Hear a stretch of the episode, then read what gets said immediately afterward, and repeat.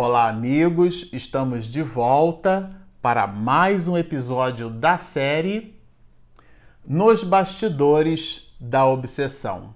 Este o episódio de número 54. Bom, para você que está nos assistindo no canal, nós vamos iniciar com este episódio o capítulo de número 12, aonde o próprio Manuel Filomeno de Miranda vai chamar de desobsessão e responsabilidade. Ele, Miranda, vai estabelecer aqui uma série de considerações, é uma, uma espécie assim de dissertação para a nossa reflexão a respeito das lutas, dos embates nossos e da família Soares. Ele vai aqui colocar para nós uma série de apontamentos que falam certamente da história romance, mas ao mesmo tempo dão informações para o nosso dia a dia. Diz-nos assim o nosso querido Miranda. Aqui era o irromper das paixões demoradamente subordinadas à vontade, tentando desequilíbrio. Ali eram as investidas da violência através de pessoas irresponsáveis que se faziam dóceis instrumentos dos espíritos infelizes. Então, esse era o panorama que vivia a família Soares, né?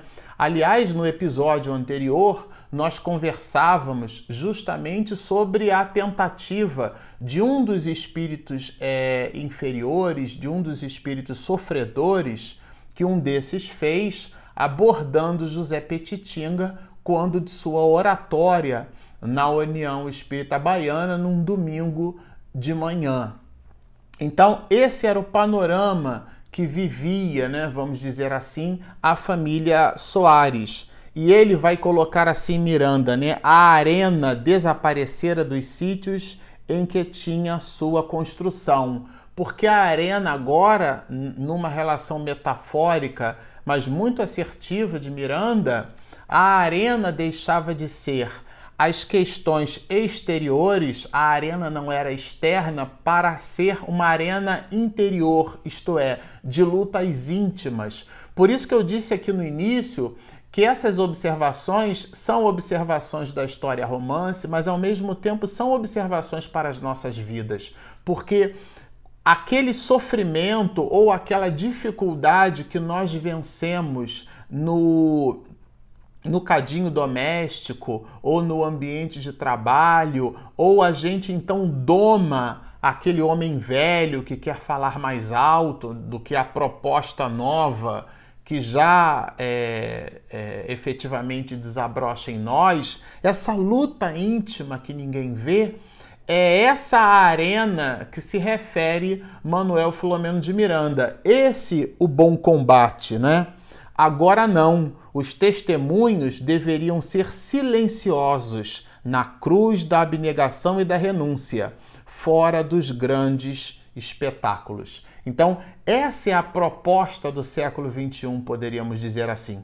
Esse livro é escrito, verdade, no século XX, no ano de 1970, mas ele é muito atual. Ele é um, um, um adulto maduro dos seus 48, 49 anos, né?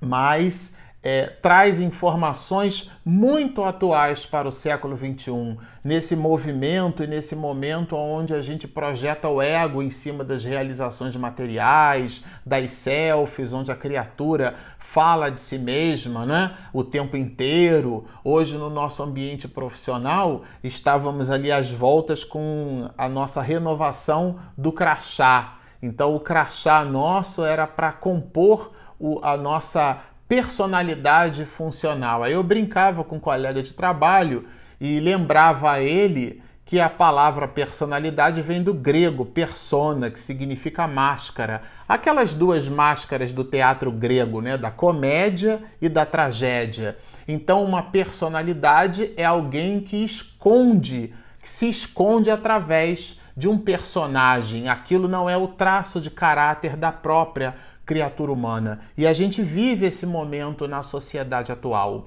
um instante onde nós não nos revelamos uns para com os outros como espíritos imortais. A gente ainda se movimenta como um ser de carne somente, de carne e osso.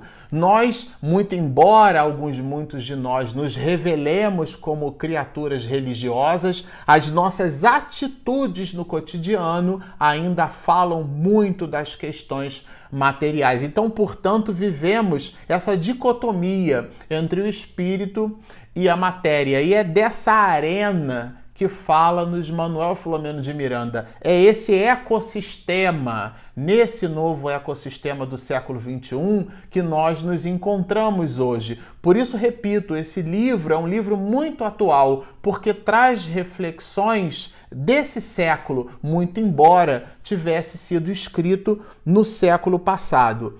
E ele vai então pontuar agora algumas observações de Saturnino quando nos diz: Saturnino elucidou que o irmão Glaucus viria à incorporação do médium Moraes para instruções valiosas. Esse médium Moraes aqui ele joga nas 11, né?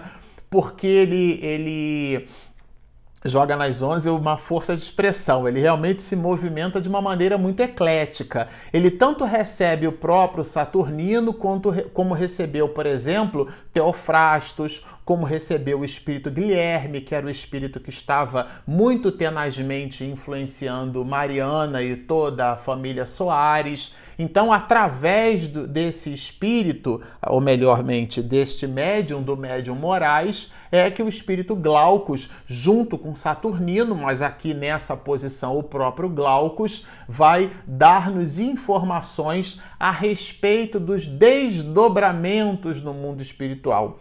E que desdobramentos são esses? Justamente a presença de Teofrastos dentro da União Espírita Baiana, porque a última atividade envolvendo Teofrastos, ele dispensou dois, é, dois serviçais que se colocavam ali na posição de serviçais com igualmente soldados ou vigilantes, dispensa-os e ele então passa, depois daquele diálogo com Henriette Marie, aonde ele percebe que vai reencarnar na condição de filho, ou pelo menos esse é o planejamento espiritual dado e Henriette aquece, ela concorda com essa proposta pelo amor que tem por Teofrastos, vai chamar o amor de sua vida de Tel, né? Achei muito muito sensacional.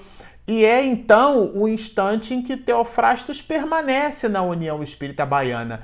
E Glaucus vai nos dar aqui uma verdadeira aula sobre qual deve ser o nosso procedimento, o nosso comportamento nas casas espíritas. Vai nos dizer assim: o nosso irmão Teofrastos tem sido hóspede querido nesta casa. Quer dizer, nesta ele fala ali da união espírita baiana e vai dizer que ele, Teofrastos, vai observar o comportamento dos companheiros, como eles se movimentavam, como os espíritos se, os espiritais se conduziam, como eles enfrentavam os próprios reveses, como eles freavam os seus desejos, os desejos do homem velho a que nos referíamos anteriormente. Ele, Teofrastos, agora do mundo espiritual, na União Espírita Baiana, sim, mas numa outra dimensão, vai poder perceber qual era o clima que os cristãos do século XX respiravam, porque ele, Teofrastos, fora assassinado em cima dos processos inquisitórios do poder eclesiástico de sua época, de maneira que ele possuía com o cristianismo observações muito deturpadas. Obviamente, teve um amor é, interrompido, ceifado, teve a sua morte é, simplesmente construída através de um assassinato em nome de Jesus, a tal ponto que, deturpando todas essas questões, ele, Teofrastos, vai para o mundo espiritual e coloca-se numa posição de juiz, aquele anfiteatro, aquela arena que nos coloca ali Miranda, né, era simplesmente o palco aonde Teofrastos produzia as suas sentenças. E como um grande hipnotizador insuflava, ao mesmo tempo modificava a tessitura perispiritual de alguns desses companheiros. O Miranda vai nos narrar espíritos em condições animalescas e o próprio Teofrastos, às vistas dos companheiros que produziam uma excursão primeira a ter com Teofrastos, vão perceber o próprio é, o próprio mago é, produzindo dentro daquilo que dava a ele condição, que era a sua capacidade de hipnose, a modificação da estrutura perispiritual de uma irmã, transformando-a numa loba. Então, estava ele agora, Teofrastos, é, Tratava-se de um espírito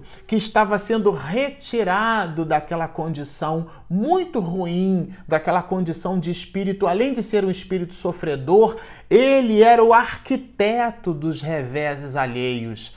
E o espírito Glaucus, como igualmente Saturnino, planejavam muito mais do que simplesmente retirar Teofrastos daquela condição, mas dar uma, uma oportunidade para o seu reajustamento.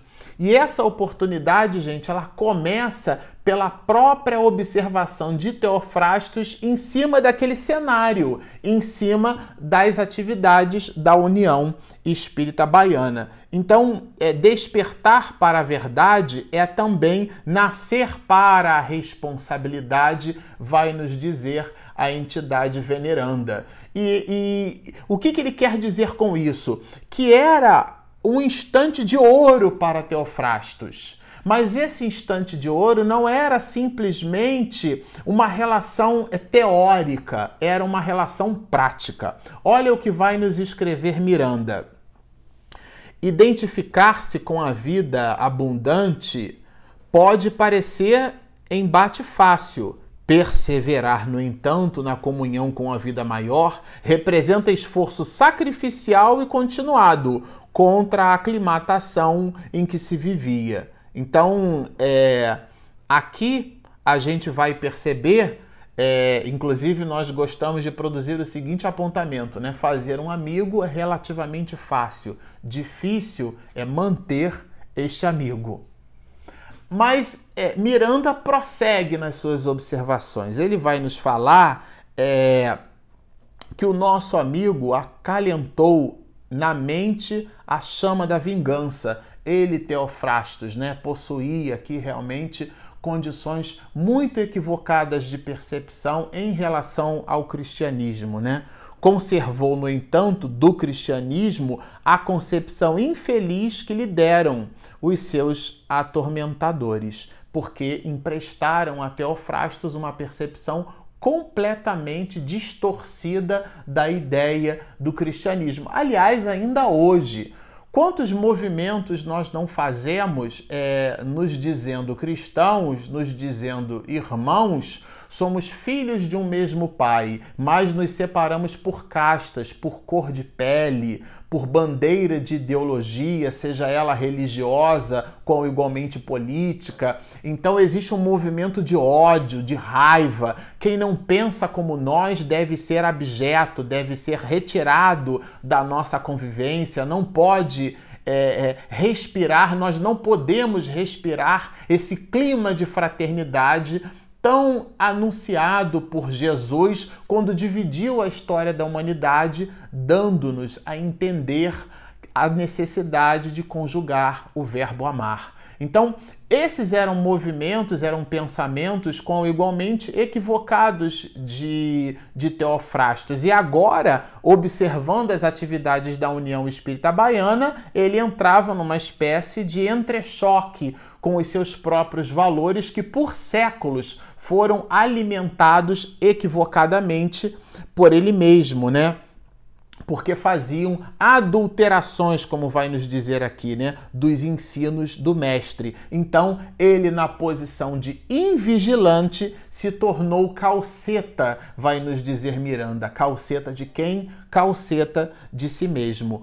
Colhido nas malhas dos atos reprocháveis, acredita-se novamente vítima das circunstâncias, porque ele não consegue perceber que tudo aquilo que ele é, estava colhendo era o resultado de seu próprio plantio. Aliás, a condição de Henriette Marie, aquela condição num leprosário ali, né, como sendo um ser abjeto, aquela condição foi fornecida através de recados, através de orientações dadas pelo próprio Teofrastos. Vocês percebam que, que, que é, situação é, é, de uma, de uma situação muito terrível, né? Ele encontra o amor de sua vida e a condição em que aquele espírito se encontrava foi proporcionada pelas próprias dicas que Teofrastos é, forneceu. Então ele realmente estava colhendo aquilo que ele mesmo estava plantando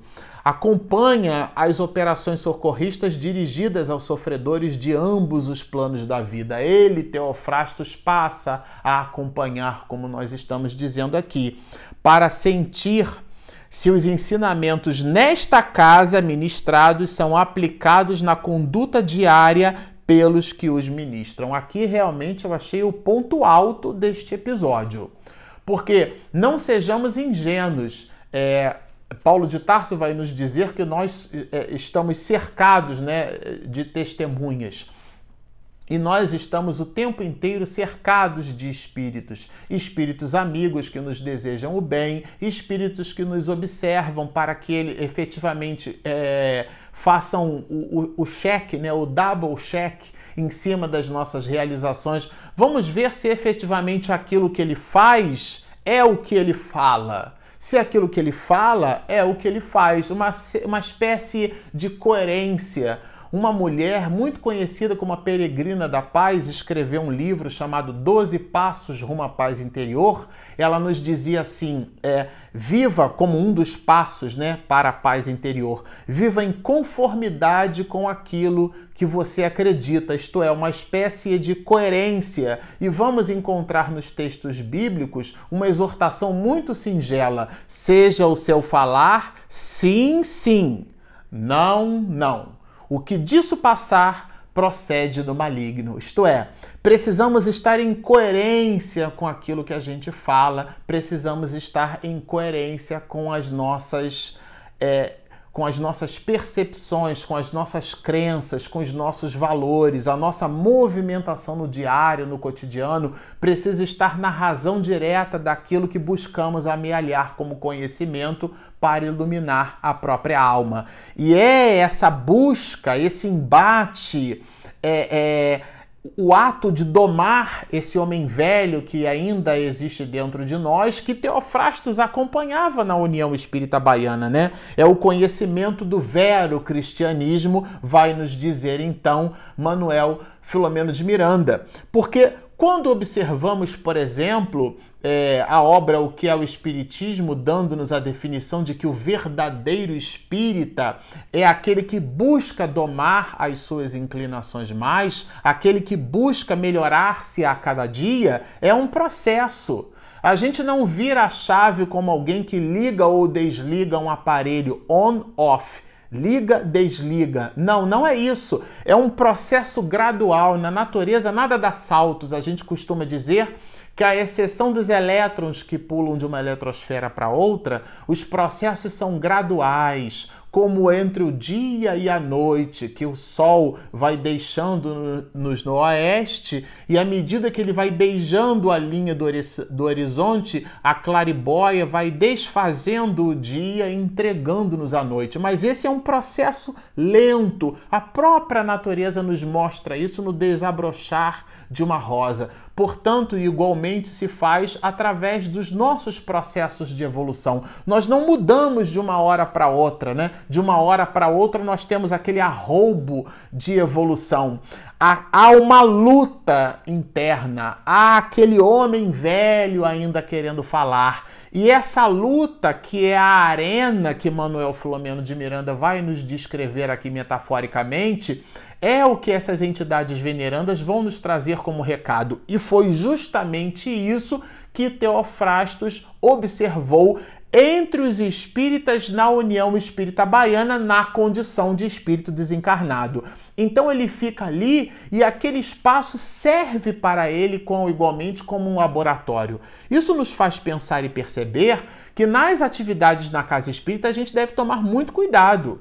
Cuidado com o que a gente pensa, cuidado com o que a gente fala, no trato com os amigos, tratá-los efetivamente como amigos. Nós podemos até ter alguma rixa com alguém, mas é aquele movimento de buscar melhorar-se vocês percebam que há aqui uma quantidade enorme de ensinamentos, né? Ele vai nos dizer assim: temia ser colhido pelas teias da lei superior, desarmado para a consciência de si mesmo, pela comiseração de que se via possuído. Isto é, ele é Teofrastos no, no momento em que ele já conhecia as leis, mas no momento em que ele é, presenciando essas situações, ele começa a refletir sobre a sua própria condição, ele é, vai ficar numa situação assim muito delicada, porque ele vai perceber a encrenca em que ele se meteu. Qual não seria a situação de Teofrastos para uma encarnação futura, em cima das encrencas, em cima da dívida que ele possui para com a consciência, qual não seria essa sua futura reencarnação? Então, nenhum de nós está isento de ser vítima de circunstâncias que tais derrapando nos abismos do desespero e da alucinação. Isso aqui é um lembrete do, do mundo espiritual, porque às vezes a gente observa um companheiro e nesse processo de observação nós nos colocamos numa posição diferenciada para melhor, quando estamos todos, todos nós, num processo retilíneo de evolução espiritual. Bom, ficamos por aqui. Como vocês podem perceber, trata-se de uma obra maravilhosa. Estamos somente iniciando esse capítulo 12 que traz informações deliciosas para a nossa reflexão. Portanto, continuem conosco. Se você ainda não assinou o nosso canal, assine no YouTube é, ali tem um sininho, você marca quando a minha esposa Regina Mercadante faz a edição do material, você recebe uma notificação fresquinha. Aliás, falando em notificação, nós temos também o nosso aplicativo disponível na Google Play e na Apple Store. Espiritismo e Mediunidade, você baixa o app e assim que a Regina fizer a postagem do vídeo, você, pelo aplicativo, também vai receber a notificação. Portanto, assinem o nosso canal, baixem o nosso app, sigam-nos e muita paz.